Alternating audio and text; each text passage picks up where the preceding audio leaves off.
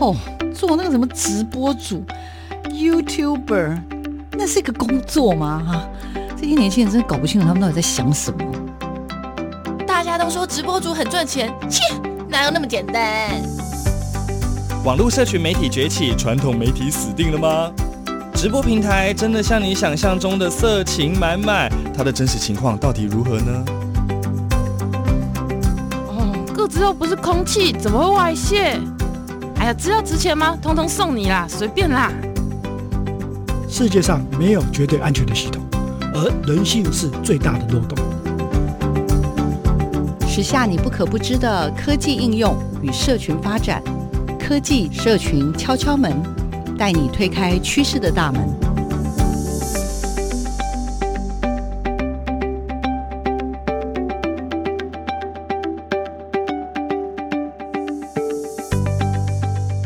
科技社群敲敲门，我是主持人小黄老师。各位空中的听众朋友，大家早安！很开心有机会再次在礼拜六的上午十点钟。跟空中的听众朋友见面哦，希望透过广播节目有机会呢，带给听众朋友很多很多关于科技、关于社群的新知。那我不晓得大家一路以来有没有学到好多新知呢？我自己也是在这个节目的这个采访以及这个呃很多资料的收集过程当中，也发现其实我们的生活周遭已经有非常非常多。不只是事物的变化、产业的变化，甚至整个的商业模式也有了非常非常大的改变。但是呢，除了科技的改变之外，更重要的是，我们其实在整个的教育的场域里面，也有机会去对这些科技的进步做出一些回应。更希望呢，就是在我们的这些青少年的这些教育上面哦，我们也有机会看到一些新的方向。好，那这个礼拜呢，我想为听众朋友介绍一个，呃，也是非常非常酷的一个。呃，领域了。那我要非常非常谢谢我们的这个媒婆汪汪老师呢。那他除了自己在做很多创客教育的推动之外，有一天呢，他也跟我特别特别推荐说。老师，我们刚好有在做这个机器人大赛，你有兴趣吗？所以我也在这样子的一个呃比赛当中呢，有机会认识了呃一位非常非常厉害的前辈哦。邀请到的是我最近新认识的这位，他是《科技志》这个杂志的总编辑，但是事实上就我所知道，他有多重身份。那在这一次的我们认识的过程当中，我主要是看到他办的一个叫做 MACAS 的比赛哦，哇，那个真的是太有趣、太刺激、太好完了，所以我认为机器人的教育实在是非常非常的重要。那也看到我们国高中生哦，哇，真的是太令人惊艳了啦！哈，到底他们怎么让人惊艳，以及这整个的比赛又是怎么回事呢？我们今天找到的是一位专家。好，我们来掌声欢迎一下我们的江玉麟，我们的 Robin 来。哎，小黄老师好，各位空中的听众朋友们，大家好。哦，我还是自我介绍一下哈。呃，我是静园科教的江玉林。那静园这个名字哦，是取自活力有劲的校园。那我们旗下的事业体都是在从事教育工作。我们最早是从一九九七年的时候成立的台科大图书。呃，再说明是台科大图书跟台科大没有关系，因为我们成立台科大图书的时候，哦，台湾科技大学它还不叫台湾科技大学啊。那我们那时候是从专门出版高职的教科书。然后之后陆陆续续有成立了静园国际、鸿动创新，那我们也跟几家企业成立了关系企业，所以我们目前静园科教是一个呃跨足两岸的一个教育集团。那我们的从事都是跟技职和科技教育为主，那也是目前华文界里面唯一包含了教材、教具、设备、证照、活动、竞赛，还有媒体的一个整合服务的一个小集团。那 Robin，我可以请教你吗？所以你现在所服务的，因为我那天看到是你跟你的伙伴正在办那个机器人的比赛，是是是，就是好厉害哦，就是那很有趣的那机器人比赛，嗯嗯，所以我就以为啦，你们公司是专门办比赛或者是专门做机器人的公司。可是照这样刚刚听起来，你所属的这个单位比较像是翰林啊、康轩啊、南一啊，类似像那种就是在中小学出课本的这种出版社的概念吗？对对对，最早开始我们就是从教科书出版，是从事高职的教科书。哦、那目前高职教科书大概就两家，就我们两家在、哦、在做服务啊，因为高职是三类群，牵涉到不同专业，然后嗯，高职现在的学生也比较少，其实它经营上是有点困难，所以我们在这个领域做的相当好。所以，我们大概在呃两千年，大概在二零一四年的时候，我们就是跨足到科技教育这个领域。那科技教育就是普通教育的，就现在小学一直到大学都有哦。就我们成立科技教育，然后科技教育我们就开始，你光靠教材出版不够，我们开始导入。刚开始我们会自己开发，然后后来我们自己经销或代理国内外这些大厂啊，包括像微软啊、华硕，然后像我们在今天可能是就多介绍的 MakerBlock 这些呃厂商的一个教具，然后我们再搭配我们自己的教科书，然后我们再搭配我们的证照。再搭配我们的活动竞赛，所以竞赛它算是我们整个整个服务体系里面最后一环。那为什么会有竞赛？因为科技教育它不需要考试，那学生他要拿什么来？呃，当花投这么多时间的时候，他要拿什么来证明他的这个学习的成果？那其实竞赛就是一个蛮有效的管道哦，大概是这个样子。如果如果技职教育、科技教育的一环，如果是这样的话。照理来说，对象就是服务，主要都是高职相关的这些学生，或者是对科技教育有兴趣的同学了。那如果是这样，那天我看到的就是台北场 MacX 的比赛呢，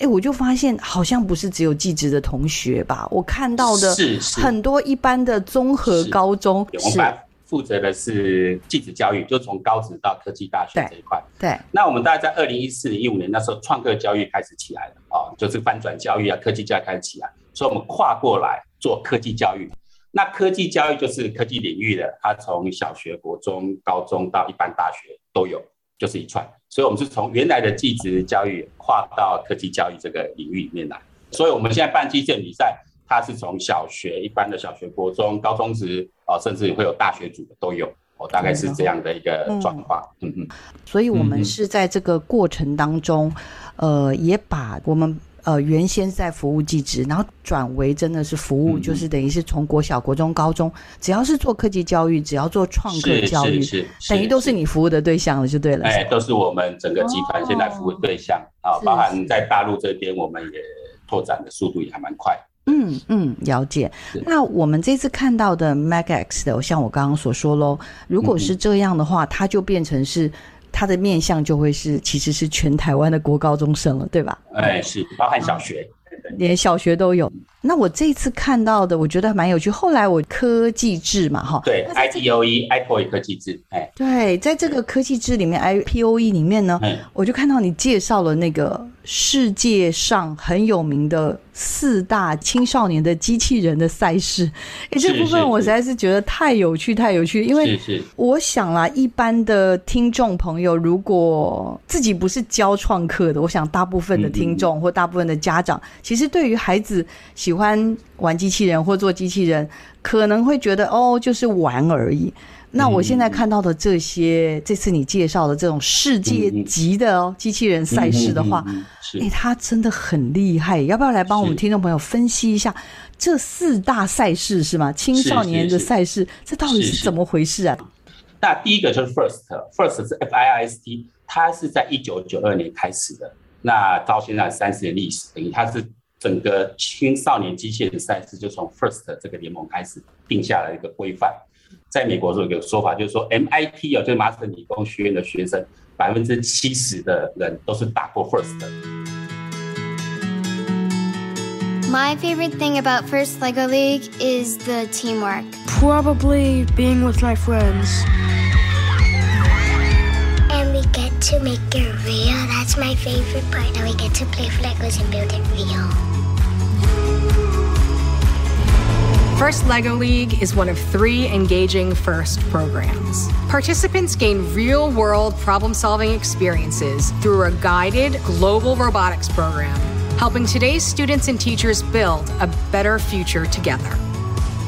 First LEGO League introduces STEM to children ages 4 to 16 to inspire young people to experiment and grow their critical thinking, coding, and design skills through hands on STEM learning and robotics. First, LEGO League is fun. Students can't wait for this part of the day. They're teaching inclusion, teamwork, how to be creative and think outside the box. Children can join at any division based on their age or grade level.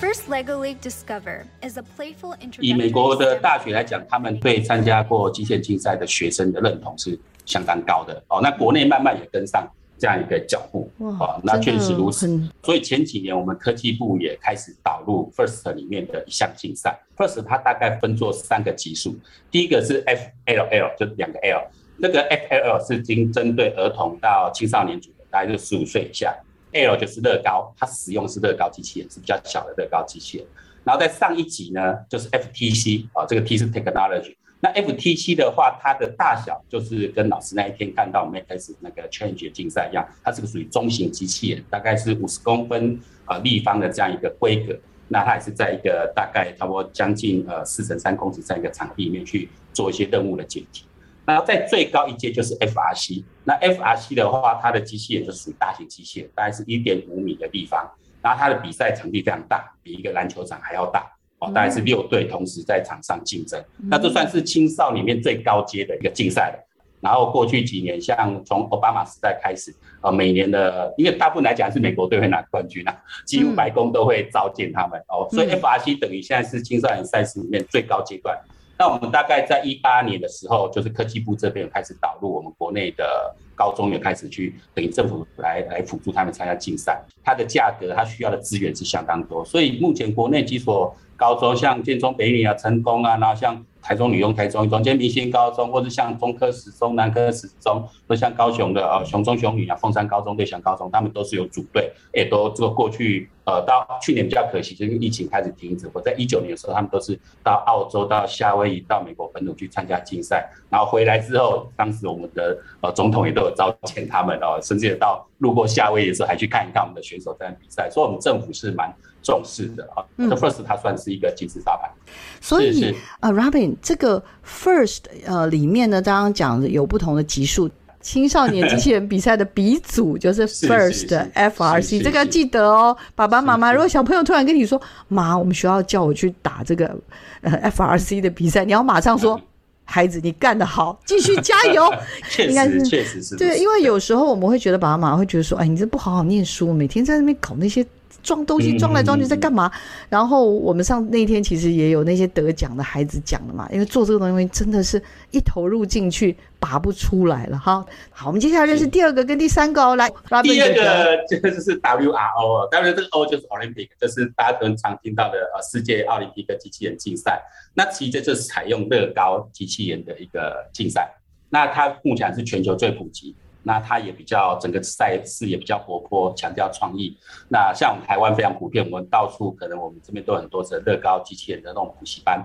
那基于我目前台湾的老师在从事机械教育的这些老师，他大概都是从哦 WRO 这个系统出来的，因为大概十几年前他这个开始流行，他们那时候从那时候开始接触了这个乐高机器人。但是它乐高机器人它就是它的主机控主控板比较小，所以目前只有小型机器人的一个竞赛。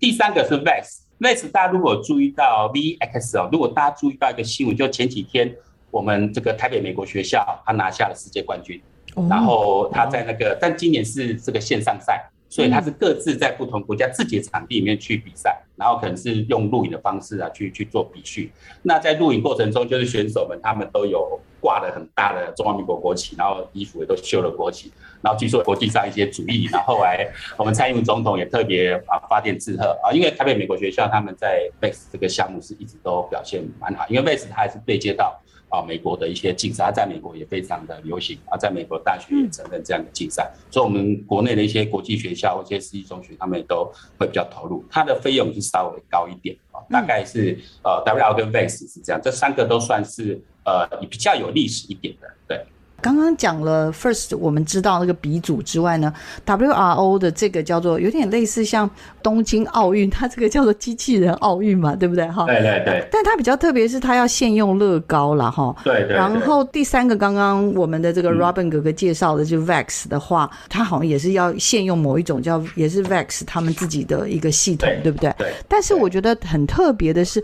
不管哪一个比赛，好像感觉上它都会对接到。在继续往上深造的时候，很多学校会，他都很愿意去采集刚刚讲的像这些参加机器人比赛的这样子的一个经验，嗯、是这样子吗？是，没错吧？是没错，因为呃，像 WRO 也好，BASE 也好，在美国一些大学哦，都是超过都前几名的大学，他们都会去采证的哦。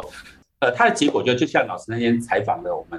那天的冠军队选手一样，就是你会一直投入进去哦，你会很专注一直去钻研，因为他有一个。一个可以让你激起那个学习的那个动力，而且能够坚持这么多年，投入这么多时间。我想，任何一位教授，他对这样的学生，他即使他学科成绩可能稍微差一点，他也会多给他一个机会，因为他是真正对这个领域是愿意去投入的。第二个就是我们讲说，像我们新课刚刚讲的四性扬才嘛。就是很能够早一点挖掘到自己的这个兴趣去前进。那当然，呃，很多教授他觉得这样学生他们收进来也也是累积很多的结果，就是说，哎，这样进来学生他们表现确实比较好，他们就很放心的去收这样学生。所以参加这种青少年的机器人的比赛呢，应该是说花时间是其中的一件事情。可是孩子在花时间还有解决问题的过程当中，其实他不只是。花时间做机器人，他还有像刚刚所说的解决问题，甚至就是面对一些怎么讲失败嘛，的失败啦，或者是团队合作啊等等这些东西，好像也都是这些机器人教育很重要的目的目的吧？对对，就一个专注力，然后一个坚毅的力，然后鼓励的这种坚毅力，然后能够去团队沟通表达啊，能够去解决问题啊，这个都是我觉得在机器人比赛里面是可以。啊，透过击剑比赛里面，确实是可以让孩子学到这一点，因为他投入的时间，他不是只去打电动，他就是玩乐而已。他看起来在玩，可是他事实上每天的学习量是非常大，就好像卢老师那天就去看那个比赛，就有这样感觉。那其实都不容易哦，那个都要投入非常多的时间。那为了光是要校正校准，他可能就要花好几天，每天晚晚上熬到十一二点，老师也都要陪着他们去练习这样的。没错，应该也是我们 Robin 就是跟你们自己整个这个晋元集团里面一直在比较关注的啦，就是刚刚讲的手作。创客这样的精神，包含联盟啊、合作啊，还有就是一些组装、校准这些东西。有的是现场让你组装，有些是赛前。还有呢，我那天看到的最厉害就是每等一下 Robin 要介绍的，我们最新的这个机器人大赛，但是普及率现在很高的一个，它是还有可以现场改装哎，你看看这真的是看的时候真的觉得。非常非常的感动，就是看到他们的专注，对，然后其他人专注，屏气凝神，对，然后大家一直在想机器人为什么不动，然后我们接下来要怎么做，然后那种紧张有没有？因为有的人又动摇杆，因为有的机器人走要用摇杆，最后那个学生说，其实我那时候好紧张，手软，而且还会不小心弄错，就是一样抗压性等等，对，对，它抗压性各方面都比较强，协调性各方面都会比较强。这一次我看到你们后来参与的这个叫 Make X 这个 Challenge 或者 Make X 这个比赛，已经人家世界就怎么讲，就是大势已抵定，三分天下了。它是一个非常非常新创的一个，可是它的普及度速度非常非常的快，然后在整个这个过程当中，让我觉得啊，就是卷动了更多人去参与这件事情，我真的非常好奇。所以你要不要帮听众朋友跟我一起啦，再好好的介绍一下，到底 Make X 是一个什么样的一个比赛？还有就是他到底为什么会这么成功？我我其实还蛮好奇的。m a k e s 它其实是呃，它强调是要创客精神哈。我提到 MakeX，首先提一下支持特个 Makeis 竞赛的这一家公司，它叫做 MakerBlock。MakerBlock 是呃，其实蛮新的公司，它大概二零一三一四年左右才从深圳就一群年轻的这个创客哦，Maker 他们来创业。那这群 Maker 他们也是从小玩这个乐高机器人起来。他们说乐高机器人真的是比较贵哈，那他们就想说，哎，其实我们是可以做一个比较平价的，然后比较容易去普及的。那这容易普及，它就要牵涉到两个，比如它要使用开源的城市设计，所以它使用这种开源的城市，它不像乐高或 BASE，它们是绑定他们自己的一套软体系统，它是使用开源。如果听众朋友不忘记开源是什么，赶快去看我们前面的那个。Eric 老师介绍什么叫做开源软体哦，先赶快回去听一下那支 Podcast，再来认真听 Robin 的这个。好了，所以我们的 MakeX 呢，主张是可以用开源软体来写这个机器人的程式，所以就跟前面那些比赛，它就要绑一些特定的规格才能去玩的比赛，对吗？所以他是在呃，就 Makeblock 是支持这家公司，虽然这家公司他们在自己脚步都还没有站得很稳哈，因为他们开始是做外销。然后开始到行销全球，包括台湾这边获得市场成功之后，他们就自己去成立 MakeX 这样竞赛。所以 MakeX 大概是从二零一七年哦就开始，那我们台湾是二零一八年在试办。我听他们在比如说二零一九年他们开赛的这个致辞，他们这个执行长黄黄建军黄老板他致辞，他就说：你们今天一定会哭泣，你们今天会激动，哦，因为他们也是走过这样的路。他说：因为走过这样的路，我希望你们这个以后就是你们最珍贵的一个回忆啊。他特别强调就创造。协作、分享、快乐，啊，这个是有点顺序性。创造说你一定要自己动手去创造，你要动手去打造机器，动手去写程式。然后协作是你要跟你的队友团结合作之外，在比赛的时候你要跟不同的队友、不同国家的队伍去结盟合作。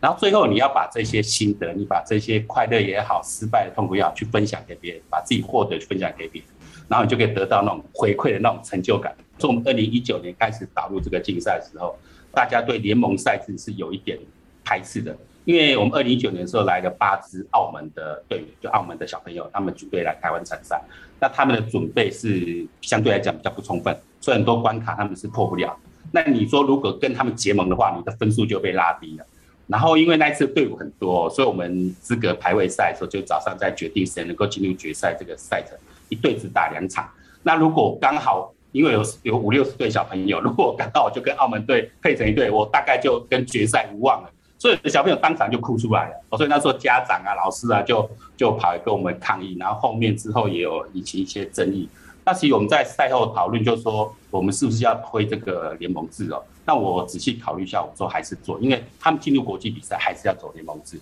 他们必须去习惯这样的一个制度，而且这样制度就是把那个胜负心啊。把它降低了，不要那么的过度强调胜利这一段，它比较强调你要能够去享受比赛的过程，所以我们还是把这个联盟制这种协作精神放进来。那在一九年我们招收，到二零年我们继续去年继续推的时候，我们多花一点时间去跟这些选手、跟这些啊老师、家长沟通的时候，就发现大家就能够接受。啊，像到慢慢看，像高中组的同学，他们可能。呃，上一上一场他们是对手，打得难分难解。下一场合作的时候，看他们互相握手拥抱，这个就是我们希望看到的一个一个现象哈。，Makebot 当初打进来是用一个小型机叫 MBot，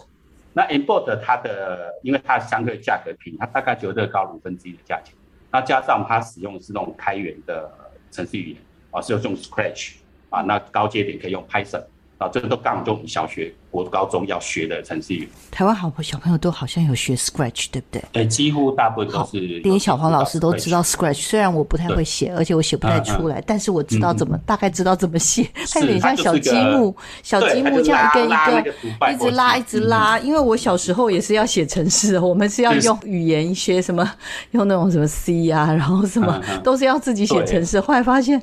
哎、欸，我们那个都是太古早以前的故事，人家现在小朋友写城市，他都是帮你像积木一样都弄好，然后你只要这样叠叠叠，逻辑对，叠起来就可以了，对，对不对？对，重点就是说，我们不是要教小朋友去写城市，其实我们透过这在训练他的运算思维。我们整个的比赛上，其实它就是个设计思考。我要怎么去组建这些积木？怎么去做这些机构设计，去解决我这个比赛的任务？另外就是我要写这个程式，我不用像我们以前要学 C 啊或学 Java，我们需要这样慢慢去提。我只要把那个那个几块模积木的这模组把它组好，我逻辑对的话，我就可以去命令这个机器人做我要求它做的动作。哦，所以它就是这样的，很容易亲近，然后就很受欢迎。然后在，像是在台湾呢，我们现在统计下就累积有差不多将近六万台。所以，其实我们台湾大部分的小朋友，他即使没有上过这门课，他也看过，不知道这个 MBot 这个小机器人。那一九年的时候，我们就引进了 Challenge，就是中型的机器人，它就是用那个电路板跟这个积木的这些结构件、齿轮啊，或者这些结构件去组装。我那天进去之后就发现，那有一点点像我们玩投篮机。我现在在想说，听众朋友，因为他如果没有参加现场，我看他怎么还原那个现场，听众应该都有看过那种投篮机，对不对？那种投篮机呢，通常它是有点就是比较高一点的，但是我那天去看到就是有点像地上型的投篮机。那谁投篮呢？就是机器人来投篮。OK，如果是 MacX 的话，它就是会有机器人呢，它在负责做动作了哈。但是这个机器人呢，不只是投篮，它还可以防守。为什么？因为它是两边，红边跟蓝边。那这两队呢，他们就要想办法去把这个方球呢，想办法要投到对方。它有一些格子，你可以投进去，这种是一种得分。对，或者是呢，你也可以投过去，把人家他这边有一些有点像保龄球瓶、保龄球瓶的东西，你也可以把它打倒。所以呢，投进去有一个分，打倒也有分。OK，那这是攻击，就是有蓝边有红边两个这边，就有点像对打。OK，好，那刚刚讲的防御呢，又有一点点像足球。因为呢，比如说你要来投我的篮，你要来打我的瓶子，但是我有其中一只机器人呢，它是具有防守功能，所以呢，它是可以这样，嗯，走来走去，走来走去防守。那到底它要怎么防守呢？我看到它还有一些，比如说堆叠的任务，这个机器人还可以去把那个字这样整条这样把它排起来。如果排起来成功的话，好像又可以得分，是这个概念，对不对？是是是，这边开始它一个特色，它是可以让你去改装，而且它不限定你使用哪些材料哦。大部分它会用呃雷切啊或三 D 链去做一些零件来补强这些机器人。可在防守任务的时候，什么都可以用哦，厚纸板啊什么都可以。然后像我们在小学组的比赛也是，他们因为他需要去做一个篮子去把球撑起来，那有的可能会用三 D 列，那不会同学没关系，你把报纸折一折，把它那个螺丝锁上去，它也可以用哦，就它可以尽量去发挥创意。这跟其他比赛就比较不一样。其实每一场比赛、每种比赛，它都会有一些规格上的限制。其实这是为了一个比赛的公平性，因为毕竟五百块的马达跟五万块的马达，哦，它那个跑出来的效果是不一样的。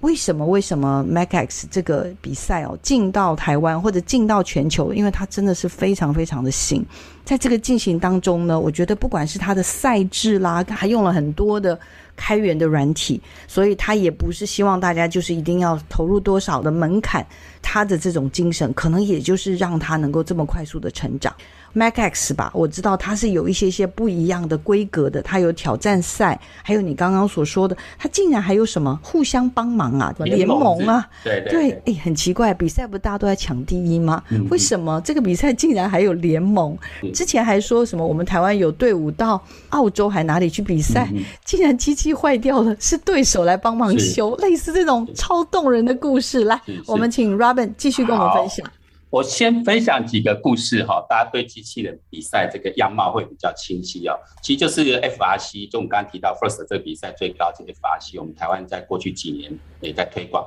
那也有队伍出去比赛。那我是听这个凤山高中的谢耀龙老师，还有啊在演讲的时候分享这段故事，就是他们队伍因为第一次去澳洲比赛，那人生地不熟，因为他们有个公关组要不断去跟这些强队去沟通，希望能加快跟美国队配对，那当然就最强的。他们就能后来顺利拿到一个 Rookie 奖，就是一个新人奖。那后来赛后，他们同学回来，大家在分享这比赛过程，还有一度的旅程这样子哦。大家印象最深刻不是颁奖那时候是得奖那时候，而是当他们在决赛的时候，他们机器故障的时候，是由对方就他们敌对的队友跑过来帮他们修理，让他们继续能够比赛。这每个人都惊呆了。然后包括带队几位老师啊，像柯尚平老师、谢阳老师，他们在场外看到这一幕也很感动，他们在想说。我们的教育是不是还有哪些需要进步的地方哦？嗯，那当初这个故事就就是说，因为 FRC 他们是就六队同时在场上竞技，所以他们当初发现故障的时候，一般来讲说，哎，我对手故障，那我就可以轻松赢他们。可是，呃，他们居然是队友，他们敌对的队友是来协助他们，因为他们才真正感受到说，能够享受比赛的那种感觉，气氛从比赛中获得成长的话，一定要先把这个胜负放一边，把学习摆中间。我像这个就是机械比赛，跟一般体育竞技比赛不一样，它的重点还是在学习哦，的学习的过程是最重要的。那在比赛的时候，就是平常的训练的时候是学习，所以要比较专注，比较认真。啊，然后在比赛的时候就是要放松心情，去就是交朋友，跟特别在国际赛的时候，就是跟各国的这些年轻人去沟通，互相去学习，甚至留下的联络方式之后都可以继续保持联系。我觉得这才是我们鼓励同学去学的啊，这是一个故事。另外就是我们 MACAX 的，我们从一八年在台湾推广起来，也这几年其实很多很多故事，我再举两个，一个就是我们去年国中组冠军，他是汤同学。他是连续三年参赛，他从一八年第一次在台湾示范的时候，他就参参赛了。那一八年、一九年，他几乎都是在最后哈跟冠军擦身而过。他爸爸就说：“我这儿子就是有点傻气，好像是到最后关头就会出了这个问题，出了问题。跟去年比赛的时候，他就表现他一路都最高分，几乎都是满分打到最后。那他爸爸在场边发现，就是他儿子怎么突然变不一样了哦，他居然可以去领导这些联盟的队友哦，因为他已经算比较资深，他连打三届，他可以去领导他们，去分配他们的工作，告诉他们等一下用什么战术、什么策略。然后最后他在场边，他非常冷静，就蹲在那边盯场。”然后到先让他的队友去执行完任务，因为以往就是两台都去同时执行任务，就容易自己打到自己。他信任他的这个队友，他先让队友去完成任务了，他自己再用几乎是一秒的时间啪，最后一关把它突破过去。那个影片一个短片在我们的 FB 的我们 Make X 台湾的月光会放一段影片。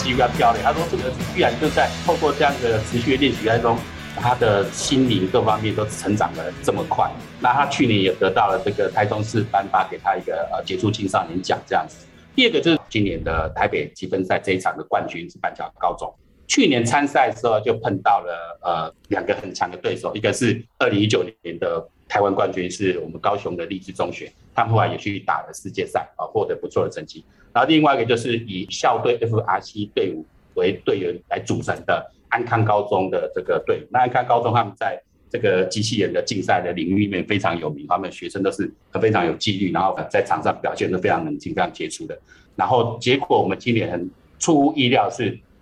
他们的进步可以说完全进化，从一下从一点零版哦，直接进化到三点零版。他们每一台机器人都是他们自己去设计的，长得都不一样。他的机构设计都是我们之前没有想过的。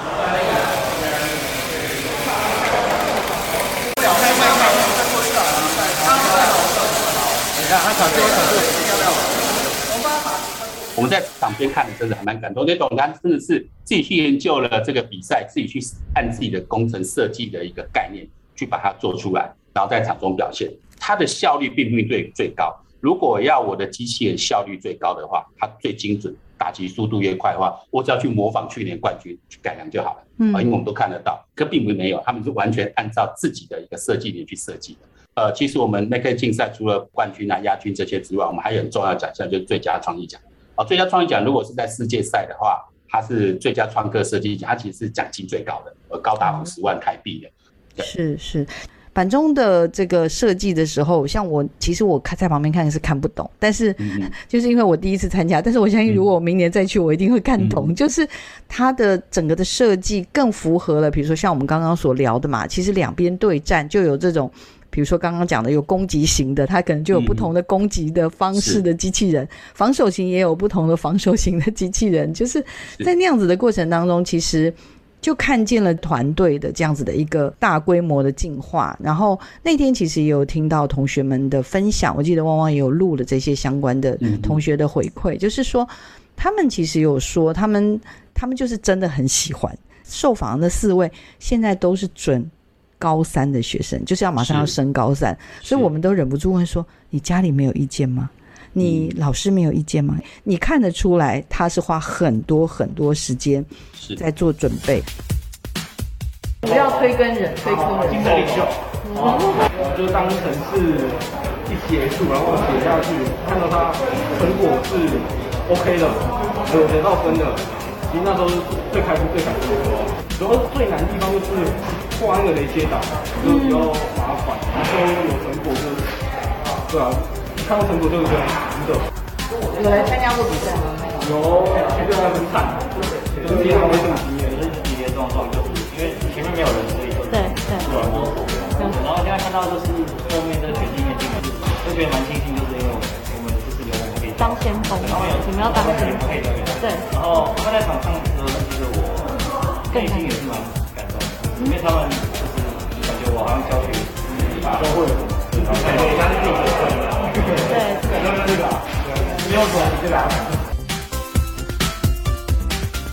好像汪汪老师有问说，哎，你为什么有一点小失误？他们说，哦，因为光线的关系，因为我们学校的光线跟这里的光线不同，嗯，所以我们又去改了那个什么参数还是什么是什么？其实我都听不懂，我只是觉得学生真的很厉害。是是。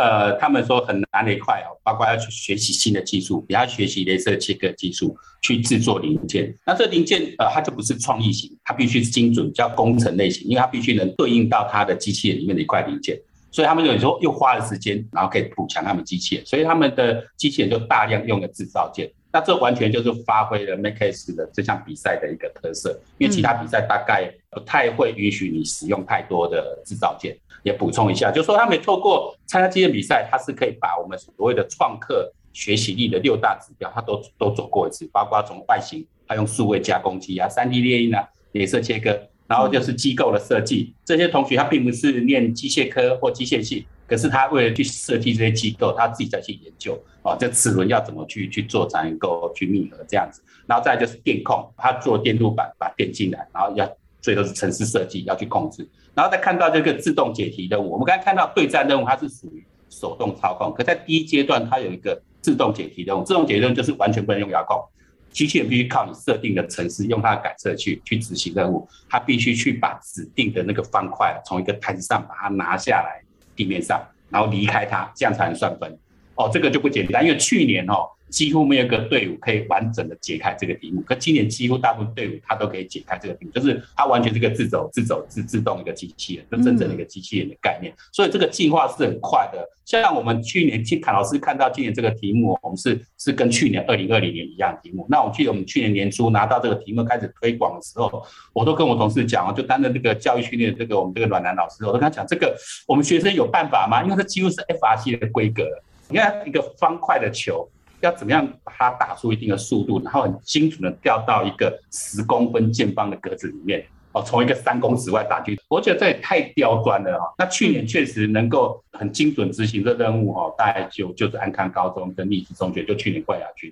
其他学校大部分都还得运气运气，就不小心打进一颗了。哦，可今年我看真的是那个是叭叭叭一直一直连续打进去的，真的超猛的吧？电机都激动起来，我就觉得说真的是，可是啊，要要做这么精准，像我们看安康高中哦，它是一个直线的打，可是板中同学他是他们的机台较低，他们那个方块是要抛物线的打，哇，那个在瞄准呢对校正又更困难，所以他确实我们就觉得哇，这同学的。他整个能力的提升是各方面的，真的很厉害啊！对，如果只是用成绩，赶快多花一点时间念书啦，嗯啊，少搞一些这种东西。我觉得啦，大我自己都在可以想象，如果今天发生在我的身边的家庭、好朋友的家庭，大概是。结果都是这样，但是看到那些同学的那种解决问题，还有甚至是面对挫折，面对这种不断不断的失败，对，还有就是到了现场，因为在压力底下的那种失常应该是正常，对不对？对，因为机器它毕竟 呃，我们从早上它一直打到最后一场的时候，它已经过度的去用使用它的，而且我们使用电子零件基本上因为都是价格比较便宜的啊，因为平衡让学负担，所以它是很容易故障的。所以你要准备备料，你的策略可能说，嗯，我要先备料，决赛之后再换，把一些零件换上去，或是说我就赌赌看会不会换。哦，这个不懂的一个，就像我们那个 F1 赛车一样，我什么时候要要回去加油，什么时候要回去换轮胎，它这里就很多的比赛策略在这个地方。是是是，对对。好，我我这边还想要帮听众朋友再问一下，因为我非常的好奇，就是我看到有一些比赛里面一直强调叫做。联盟赛制，那刚刚老师也有提到，就是说，当我们国家的有些队伍啊，或者是其他国家来台湾比赛的时候，这种联盟赛制，哈，这个就是非常有别于这种我们传统的这种就很直觉的这种竞赛。对，那因为他的对象是十一到十八岁嘛，哈，高中职、国中生的参与，参与的队员是两到八名，指导老师是一到两名，那赛制就叫做联盟对战。然后使用器材就是 Macax 的 Challenge 的机器人套件，可搭配自制的结构件。好，那请老师跟我们解释一下，到底什么叫做联盟对战？嗯嗯，是老师那一天有看到我们在红蓝两方在进行对战的时候，其实四支队伍，就红蓝色红边它有两支队伍，然后蓝边也有两支队伍。一台机器人就是一个队伍，它大概有二至八人的同学去操纵它。另外一台机器人它也是另外一支队伍。然后两队要怎么去结盟呢？在资格排位赛的时候，它是随机的。哦，我们根据他比赛专用这个系统去进行排列，你可能跟自己学校，你可能会跟不同学校去搭配，然后两边一起比赛。所以你这一场跟你一起联盟这一队呢，他下一场可能就变成你的对手。你们在这一场合作，而，下一场你就变成对手，要互相去去互相攻击。所以这个就是把这种敌对意识就降低了。上午资格排位赛会选出呃一定比例的队伍进入下午的决赛，就就后半段决赛。决赛的时候就是自己去挑选自己的联盟队友。所以在上半赛事的时候，你去观察，哎，哪些队伍他跟我是可以互补的，或是我跟他沟通可能会比较哦顺畅一点。呃，选队友来加盟的时候，其实它是有个顺序的。我们假如入选的前八名，按照上午的积分入选前八名的队友的话，比如你第一名，你只可以选第四名以后的队伍，你不可以挑二三名。我们也设计这样的一个机制。啊，让这些队伍可以好刁钻哦啊！对对对，就是全世界在打 MAX 都是这个逻辑吗？是都是只能选，比如说第一名只能选第四名以后的。对，对，当然这个我们会比如做一些调整，比如说我们可能就哦没有这么强调，说你第一名你就可以选择所有的队伍，或者说你第一名，但你只能从第五名开始选起啊。这个是我们可以也是各地是有一些微调，但是那个呃我们的基本上就是那个联盟精神是不变的。再次，那大家想哦，在台湾你跟不同学校队伍哦搭配联盟，好像还蛮容易的。可是到国外去，像我们一九年的时候，我们的国中的队伍呢，他就是配到墨西哥队，哇，他们几乎把他们所有会讲的英文都用出来。可是墨西哥的同学也听不懂啊，就是比手画脚这样讲西班牙文的，对对对，的对手，对，也有来自他们像来自东欧、中欧国家蛮多，他们讲南斯拉夫语，那不见得大家都会讲英文啊。所以这个时候就是要想尽各种的沟通的的方式，那同学觉得哇好刺激哦，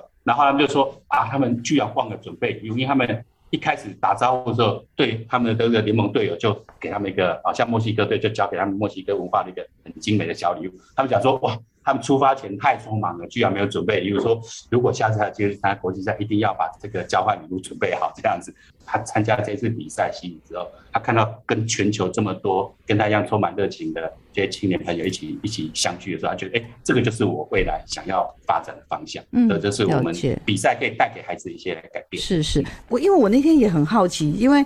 在台北比赛完，然后又说什么中部南部，哎，所以这个比赛这个机器人不是就出场那一次啊？他还要一直到。其他城市去比赛，然后据说连其他国家都可以去，这又是怎么回事？要不要帮我们介绍一下？哦，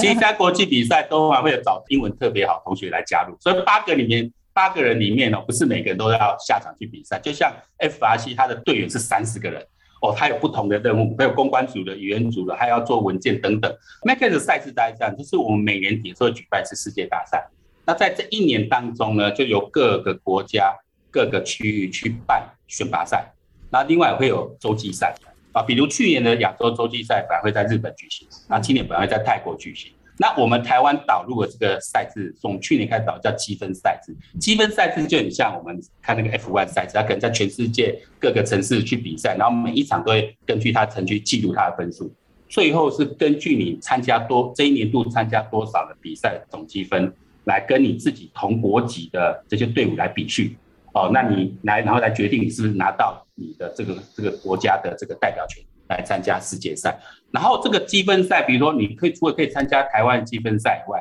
你也可以到国外去参加国外的积分赛，或是亚洲杯啊、欧洲杯都可以的比赛。那它的这个积分呢，它会根据你参加那一场赛事的规模呢，它做那个它的那个全值，就那个加分的系数是不一样的啊。比如说我们在台湾的积分赛赛制是以城市的单位为举行的。我们今年会举办台北、高雄跟云林，那这三场它的总分它可能会乘零点零一。可是如果今年是可以出国参加洲际赛，如果他们今年是呃可以，本来十月是要在曼谷举行这个亚洲洲际赛，他如果去曼谷参加比赛的话，那他他那那一场的得分就乘零点零三哦，类似这样子。然后当然如果得到冠军啊、亚军、季军，它有不同的一个加分。所以你参加比赛，也许我在台湾我三场都没有拿到冠军，我就拿到亚军。那我没关系，我就是很想要拿到这个选手代表权，我可以飞到其他国家去。如果时间上配合来的话，我可以飞到国家去参加比赛，然后获得那边的积分。对，是真的好特别，也很有趣。在我传统的。在想机器人的时候啊，我比较多哦，不好意思，因为我认识那个苏文玉老师，所以我看来看去可能就是那个他最常做的什么自走车的比赛。但是上次我去看的这个 MakeX 的这种 Challenge 的这一个档次的这个台北站的赛事的时候，就觉得哇哦，原来国中高中的孩子，只要你给他机会，只要你给他养分，那这个种子埋下去之后。其实它是有可能开出非常非常不一样的，对，表现都是出我们原来预料的哦，非常的惊喜的感觉。对，没错。所以你觉得透过这样子，我们这个青年机器人的这种挑战哈，那事实上你会觉得，除了带这些年轻人有机会去参加国际赛事啊，你跟你的团队啊，最希望是让青少年拥有什么样的未来？我刚才大家有提到一个我们所谓的创客能力的六大指标。哦，就是我们外形机构、电控、城市设计、通讯啊，跟 AI 能力的一个一个养成哦，这是我们定义的创客学习能力的一个六大指标。那我们希望的是，呃，我们在推动过程的时候，同学们他除了在这六个指标的能力，他都能够去广泛接触，因为他可能牵涉到是不同学科，因为我们不知道未来会怎么样的一个变化。但是我们回到说，我们讲说 MakeX 我们这个四大精神的宗旨哦，就我这样出社会也二三十年了哈，我们这样一路上看过来，看到特别最近这十年来，整个世界的变化是非常快。我们说真的，没有人说得准未来会怎么样，但是我们很确定哦，就是我们讲这四大精神，如果一个一个现在在在学的这些年轻人小朋友，他是具有一个创造能力，他凡事会从创造的角度上来看的话，他是能够跟自己的队友。跟不同公司、不同企业、不同研究团队，它是可以去很快的去达成一些合作的一个协议，或打或是找到一些合作方法。它有办法去破冰，去解开这种这种团体之间的屏障，去进行这种有效率的协作。然后呢，他也愿意去分享。哦，就像他可以把自己写的程式放到 GitHub 上面去了，他可以把自己做这些作品呢，啊，透过网络、透过社群去分享。如果他能够有这样的能力啊，我觉得他的未来人生是一定会。比较快乐的哦，他不会好像会被逼到某一个局限里面，某一个角落里面哦。我觉得，所以说我们在接触这个，我们开始在导入 Make 四大竞赛，因为他们这个呃执行长特别跟花了蛮多时间跟我们去讲这些他的四大精神的想法，这是他们一个从他们求学创业过程中去领略到。我们后来拿来这几年来一直，一度我们想要放弃，想说我们就配合大家一些老师家长，像就是就是不要去跟人家联盟的，我们就自己打自己的，我们这样确保我们自己的队伍分数会高就好。我们一度也是呃想要放弃，可是那时候我是思考非常久，觉得这才是我们想要真正教给我们小朋友。我们不是要他都会写程式，或他。就做出来机器会多么精确？因为整个科技教育它最终还是在一个问题解决能力嘛。那问题解决能力它就是一个设计思考跟运算思维，我们是要培养他们这样的一个能力。像今年我们看到几乎所有老师都，他们都对这样赛事都非常的呃能够接受。我就觉得，哎，那我们过去这个一个坚持跟努力是有点回报的。所以我们跟小朋友讲说，不是在这个是要训练你成为工程师，或是在你小学、国中时候就要训练你成为一个城市设计师。我讲这都不是，因为这些。工具，它都只是一个教育的工具。我们真要教给你的，还是啊一个思考的能力，一个思维的能力，然后一个问题的解决能力。这个才是我们觉得它是真正的一个能力。哦、嗯，这是我们想带给学生的。是是好，因为就是自己了解机器人教育，或者是刚刚讲的呃创客教育之后，就会更觉得在这个当中其实蕴含了很多呃生活的哲学，或者我们希望我们的未来的我们的下一代能够。拥有更好的对于创造、协作、快乐、分享这样子的一个热情，那这样的热情，呃，虽然是我们的 MakeX 的挑战赛的这种核心的精神，但是事实上它好像运用在我们每个人的生活当中也蛮适用的，可以这么说吗？是。是对不对？对对对 所以会觉得很开心啦，有机会带着我们所有的听众朋友一起来认识我们这些个青少年的机器人的大赛。那这次呢，我们花多一点点时间认识 MakeX 是原因，也是因为它虽然是一个新创的、很后进的、后投入的这样子的一个比赛，可是事实上他因为他强调他的开源，因为他的很多的做法，我觉得。呃，更符合所谓的共好的精神嘛，所以它的拓展的速度非常非常的快。那我们今天有机会请 Robin，也就是他们公司目前代理了 MakeX 的这样子的一个比赛。但是我我的感觉啦，他们也不是只是为了商业，应该是说从心里面就非常非常的认同这样子，要有热情才能够去推动，对不对？所以就会觉得很开心，然后也在这个过程当中，那从这些老师们的回馈，或者是看见学生的改变，好像就觉得嗯，真的创客教育。是一件对孩子有帮助的事情，我们要不要大家一起来投入呢？也很开心，Robin 用他的时间来跟我们做了相关的说明，也欢迎大家呢透过我们的科技社群敲敲门的脸书或者 IG 呢。对这个 MakerX 有可以有更多的认识跟了解哦，是真的非常非常的喜欢，